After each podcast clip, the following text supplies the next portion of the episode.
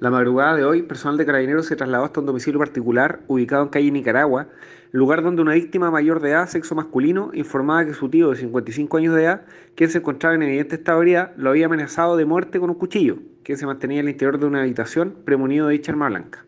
Una vez en el interior del inmueble, personal de carabineros en presencia de la víctima le solicita al imputado que arroje el arma en tres oportunidades, haciendo caso omiso, abalanzándose contra el personal de carabineros, debiendo uno de ellos hacer uso de su arma de fuego de servicio, con la cual lesiona ambas piernas del imputado, quien es reducido, solicitando de forma inmediata personal SAMO, los que los trasladan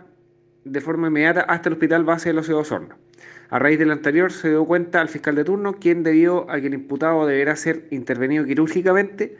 quedó en espera de citación por parte de esa fiscalía, como asimismo personal de la PDI realizará diligencia de su especialidad. Es importante señalar que el imputado se mantiene fuera de riesgo vital.